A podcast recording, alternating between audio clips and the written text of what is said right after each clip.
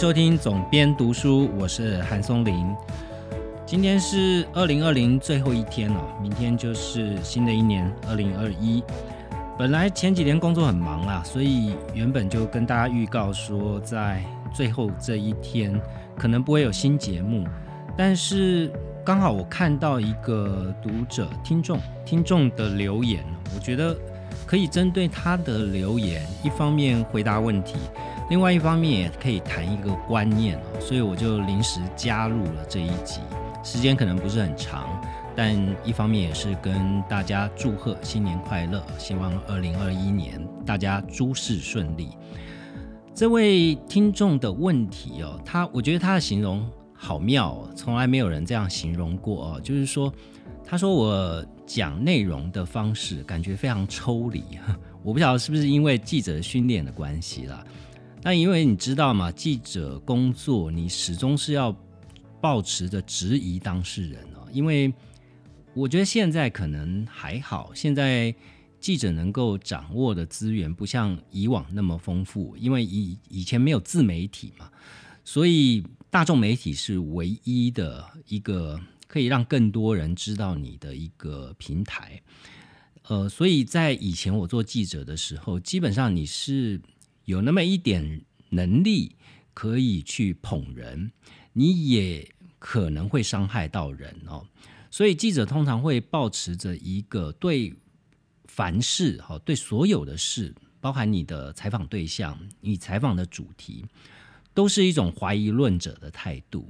也就是说，我们都会尽量不预设立场，相信它是真的。哦，如果你的受访者对象，譬如说，你今天采访财经新闻，他告诉你啊，我们公司即将有一个利多，那你第一件事情是要去质疑他哈，你必须要去查证，你必须要搞清楚他会不会是透过你来放消息，所以或许是这样的养成教育吧，工作上面的养成教育的关系，所以我在看到，乃至于我现在看书也是一样的哈，我不会完全的。照单全收书里面所有的内容，这也是我在一开始开这个节目的时候，我希望大家就是读书就是建立观点嘛，而不是在追求读书的数字哦，数字其实用不到也没用，主要是说你看到内容，你如果觉得你也认同这样的内容，它可以内化变成属于你自己的一个知识观点。那他就提到，他提到一件事很有趣，也是我今天主要要谈的一个主题，也就是身份认同。他说，呃，在三十集听到我曾经有一句话讲到，用我们中国人来形容哦，所以他很想请教我的国家认同。这真的非常有趣。好，所谓的身份认同哈，国家认同也是身份认同的一部分。好，我想我们都不会否认。那这有非常多。包含政党的认同，哈，包含你的家族的认同啊，我觉得这都算。呃，我先讲我自己好了。既然听众有这个问题，我自己认为我是台湾人，这绝对是天经地义的哦。台湾现在的国号叫做中华民国，所以我是拿台湾中华民国的护照，拿中华民国的身份证，哈，所以我的身份认同非常明确，就是台湾。那至于我们的国号就是中华民国。那讲到我们是中国人这几个字呢，我觉得可以这样子去。如果你也有这样哈，我觉得这是台湾人专属于台湾人的一个，你说是宿命吗？或者是说我们的困扰吗？我我跟国外的朋友，譬如说，我常常出去旅行啦，所以我常。出国旅行有一些地方哦，它的饭店会非常的贵，所以在选择饭店的时候，我就会选 A M B N B。A M B N B 呢，我自己有一个心得，就是呃，如果你能够选 L G B T 的 host，就是说你的这个主人是 L G B T 群体的哈，他们，我觉得你去选这样的 A M B N B 是特别的好，因为。LGBT 的群体，他们有一个真的是比我们这些异性恋者要来的好的地方是，他们真的很细心，而且他们生活品味通常很好。所以我自己的几次经验哦，我选 LGBT 的家哦，都都是非常的干净，而且非常的 stylish，就是非常的有风格，有他们自己。譬如说，我上次在以色列，我在特拉维夫的时候，就住到一呃一对 couple，那他们是 lesbian，他们是女同性恋者。所以呢，他们两位呢，一位是在企业界的一个行销的专业人士，一位是艺术家哦。在 M B N B 的经营跟管理上面呢，就是由这位艺术家来负责。那他的工作桌就在他的客厅的角落，有一个他的工作桌。那工作桌上面是他在进行一个拼贴艺术的地方哦。他用这个破旧的。别人不要的小提琴，把它镶上各色不同的玻璃或水钻啊，然后把它做成一个非常非常漂亮的艺术品哦。那在那个家，除了它的用色非常的优雅，它选用的家电、选用的厨房设备哦，也都相当有一定的品质。所以我觉得我好像住到一个家里面，而不是住到饭店哦。那当然，M B N B 的主人呢都会呃欢迎你来，所以在抵达的时候，他们接待我，然后就带我到他们的阳台，他们有一个非常大的平台，那我们就在聊天，就坐在躺椅上面，三个人就这样聊天了。那我怎么去介绍我的国家呢？他们我问他们说啊，你们有没有到过亚洲？他说有，有到过香港。我说有没有想过要来台湾呢？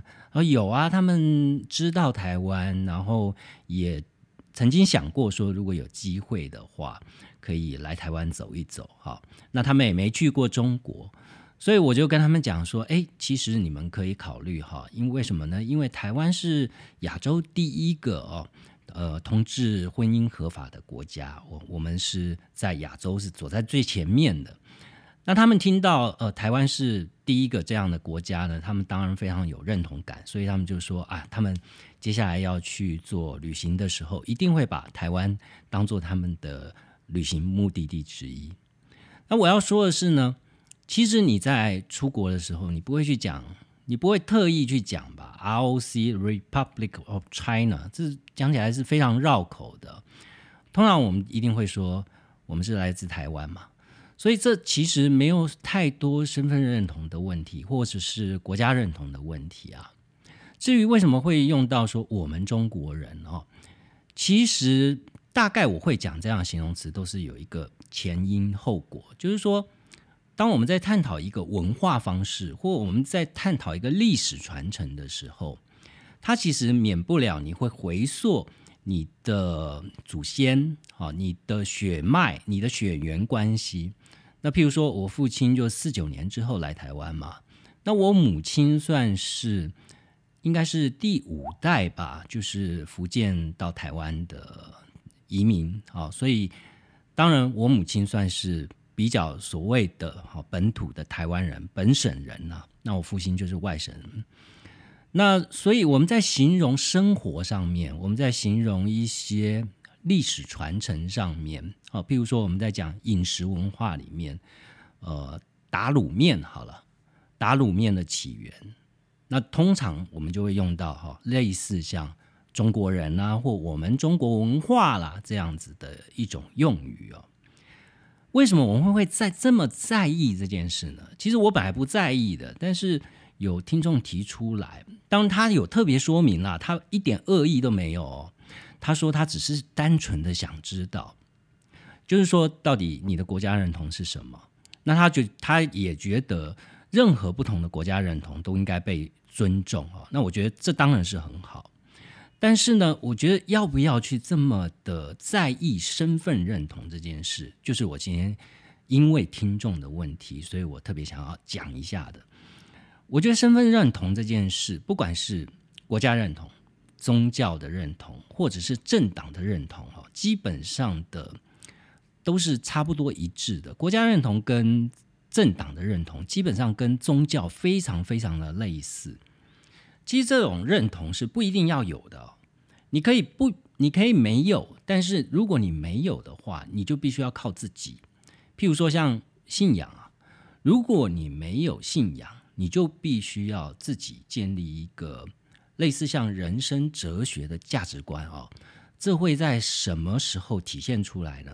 我们知道，当人碰到非常大的挫折，或者是不可逆的哈、不可抗逆性的大自然带来的灾害，或者是生老病死哦，你在面对这样的事情的时候，其实你从可能科学没有办法给你解释，可能逻辑没有办法给你解释，那怎么办呢？所以就是问天嘛，对吧？你能够有一个宗教去挂靠它，你可以去依靠它，用它的教义去变成你人生的一种逻辑，人生的一种信奉，我觉得是很幸福的事哦。如果没有呢，你就必须要自己建立。所以我一直觉得读书的重要性就在这边，就是说你透过大量的阅读去建立起属于你自己的价值观，这些价值观会当横逆来时，就是你不可掌握的事情来时，你自己心里面会有一个坚持哦，你到底该不该继续做下去，或你放弃了，或者是就是说你有一个行动准则，那。放在国家跟放在政党上面是一样的。好，我们今天讲政党，可能一般人比较听得懂。今天你是蓝或绿，其实对于国家认同也未必那么两极化。譬如说，我就发现很多呃韩粉啊，其实韩粉不全然是呃在国家认同上面是有问题的。韩粉里面也有很大一部分，我认同中华民国啊，我认同台湾啊。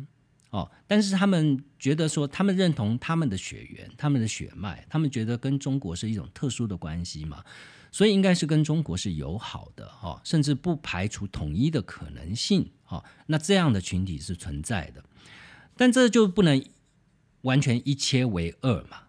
所以在政党的认同，如果你当然你可以做一个中间派哈，就是说我不挂靠在任何政党下面。我们现在可以看到就是。呃，虽然这样的人越来越少了，两极化的状态是越来越激烈，在全世界都是这样。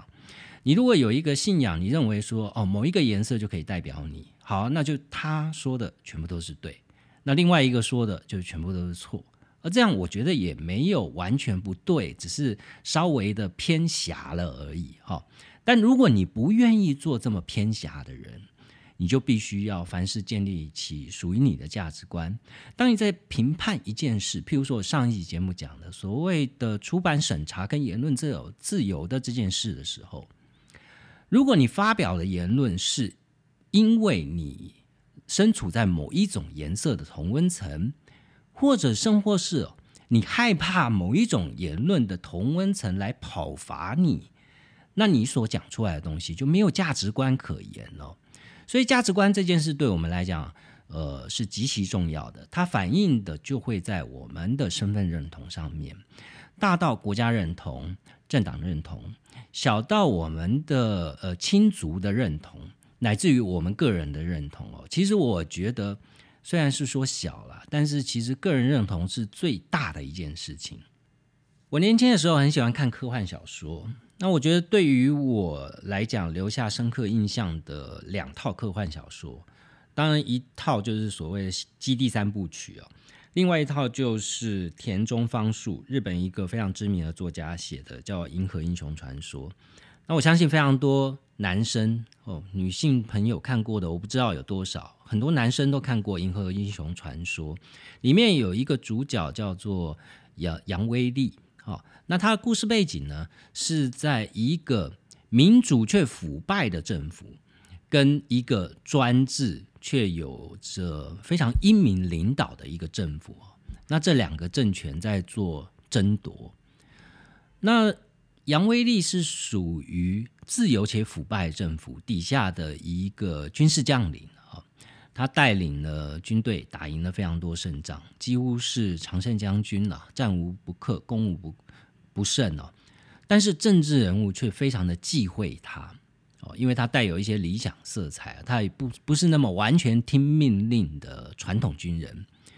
杨万雷曾经说过很多的名言，他的意思就是说，国家大概就是为人民服务而存在的，国家本身并没有。必须要万世千秋、永垂不朽的这样的道理存在。也就是说，国家是为人民而服务的嘛。如果国家亡了，人民还会继续存在哦。但人民没有了，国家也没有了。所以回过头来，你如果要问我的价值观，我的价值观就是在这个地方的人，这个地方的人有一个什么样的共同价值观，体现出来变成一个国家的象征哈。就像我到海外去旅行的时候，我的。外国朋友问我说：“呃，你是哪里人？哦，你是哪一个国家？哦，请你介绍一下你们的国家吧。”我会告诉他的就是属于这块土地的事情哈。我绝对不会说我们中国人哈，我们中国人是讲给我们中国人听的。也就是说，我用一种比较简单的方式，譬如说我们讲到孔孟思想啦，讲到中国的九大菜系啊，那我觉得这样讲比较容易理解嘛。就不用说说，呃，在中华人民共和国成立之前的中国那个年代所留存下来的历史，你说这有多绕口呢？所以身份认同是这样啊，就是说，你如果在意它呢，你就变成你的生活都是它；如果你不在意它呢，它其实对你的生活也没什么影响哈。你只要确定你个人的价值存在就可以了。刚好我前一阵子看到一个出版好朋友他们出版社出的书，叫做《这么在意别人的看法，你一定很累吧》。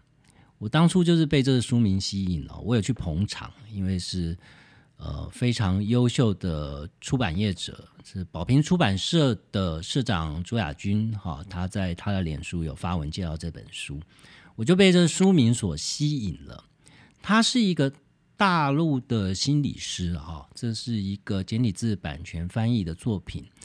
呃，它里面提到的，其实它的观念非常浅显了。我觉得里面有一章刚好是可以提出来跟大家分享，在讲这个个人身份认同的部分。它里面有一些有一章在讲说，你所追求的足够好哦，其实是谋杀了你的生活。我们一般人前进的动力都是要求好嘛。求好心切哦，我们会有对于达到某一样社会成功的标准，我们会有压力的来源。那每个人都一样啊，这个心理师也不例外哈，医生也是人哦。所以他说，他举一个故事，他曾经到英国去进修，去修一项专业培训的课课程。那因为这个课程是比较进阶的课程呢。所以参加的人大概都是有一些资历的心理咨商师，然后呢，他的英文不是很好，所以这个心理咨商师，我大概可以想象，这个培训团呢是一群中国的心理咨商师组的一个团，到英国去进修，所以他们需要有一个翻译哦。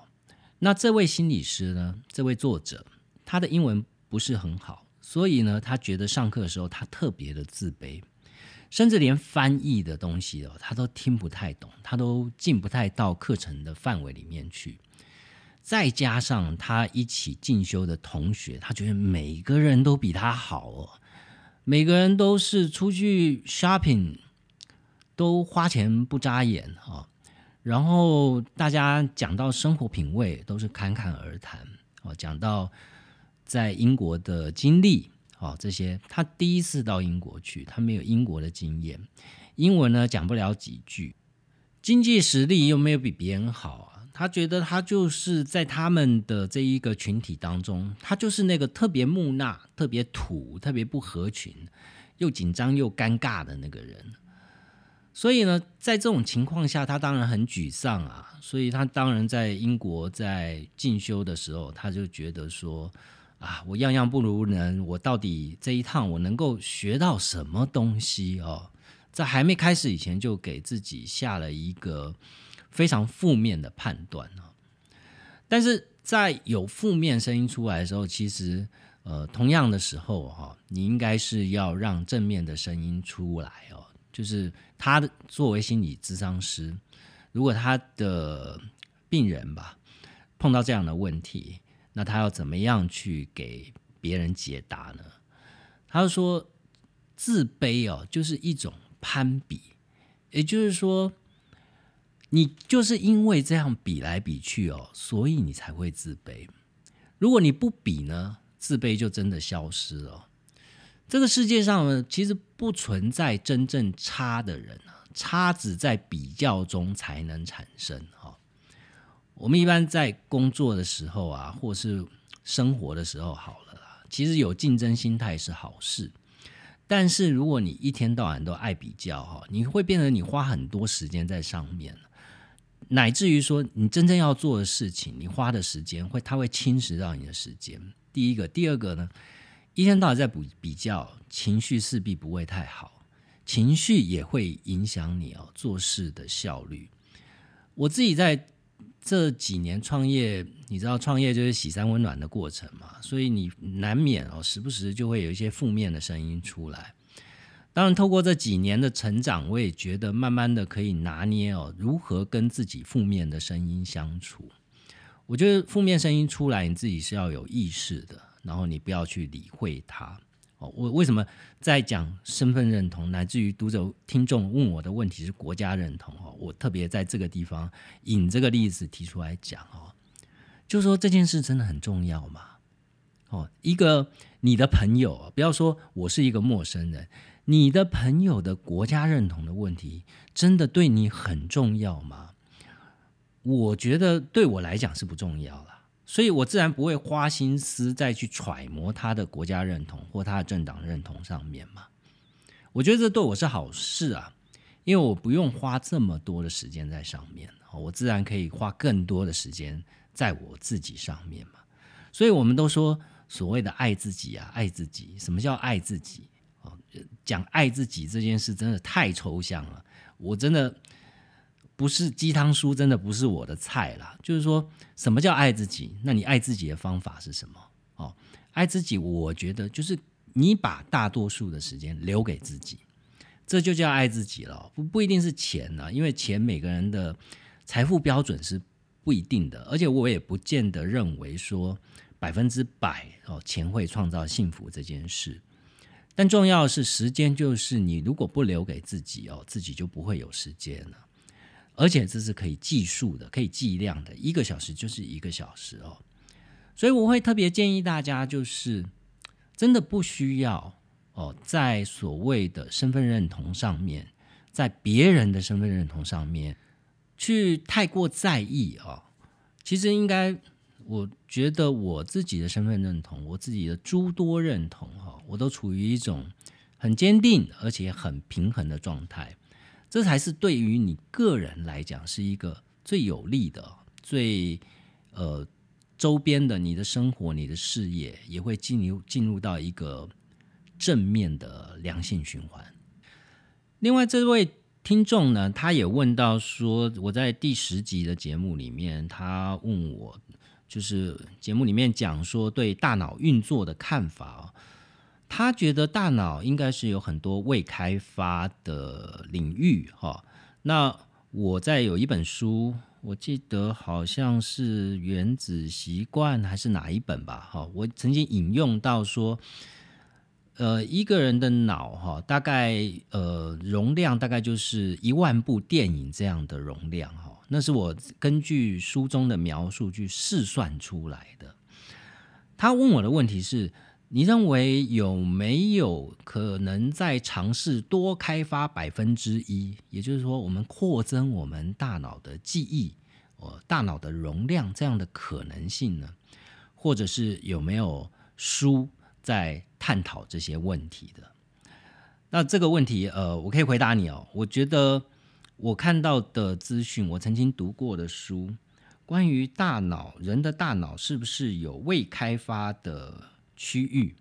有一说啦，是说大部分的区域都未开发哦，所以人的大脑是潜力十足。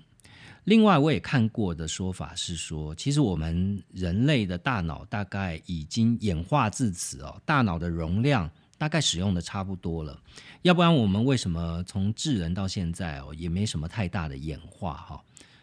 那我我觉得这样的说法基本上我无法判断，因为这是专家脑神经科学专家。我想，即便是脑神经科学专家，也可能无法解答这样的问题哦。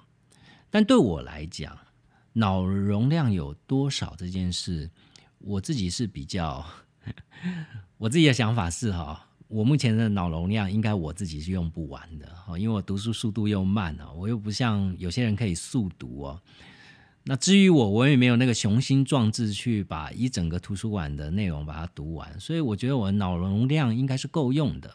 至于说呃这方面的书，其实我非常推荐你去看一个作家叫做奥利弗·萨克斯哦，他已经过世了，但是。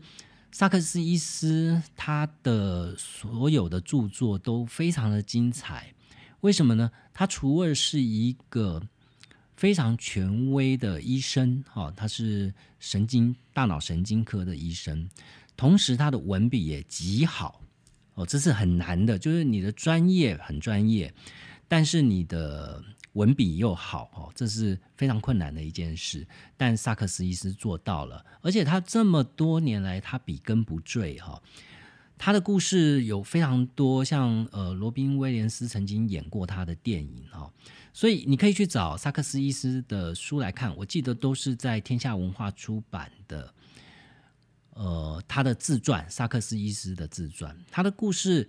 非常的有趣，他是一位同性恋者哈，然后到七十七岁才找到他的真爱。那他也曾经有非常多的案例，所以他就把这些患者匪夷所思，在我们正常人看起来是匪夷所思的案例，就一个永远呃记不住他太太的男人哈，他就把他的病人这故事，把他案例做成故事。把它描写出来。所以，如果你对大脑神经科学有兴趣的话，我非常推荐你看萨克斯医师的系列书啊，在电子书啦，或者在实体书上面都可以看得到。另外，也有听众朋友问我说，之前我做了一集威士忌的邀请，呃，威士忌学的作家邱德夫先生来节目，他说，哎，聊天风格他蛮喜欢的。而且他听到我讲咖啡哦，所以他蛮期待跟咖啡有关的内容。好，跟第一个跟跟咖啡有关的内容，我们三月会有一本呃韩怀忠老师的咖啡学系列的新书会出版哦。第四波咖啡学目前已经在收稿的阶段了，那三月份会新书上市，那到时候我会做比较详细的介绍，所以欢迎对咖啡有兴趣的听众可以期待。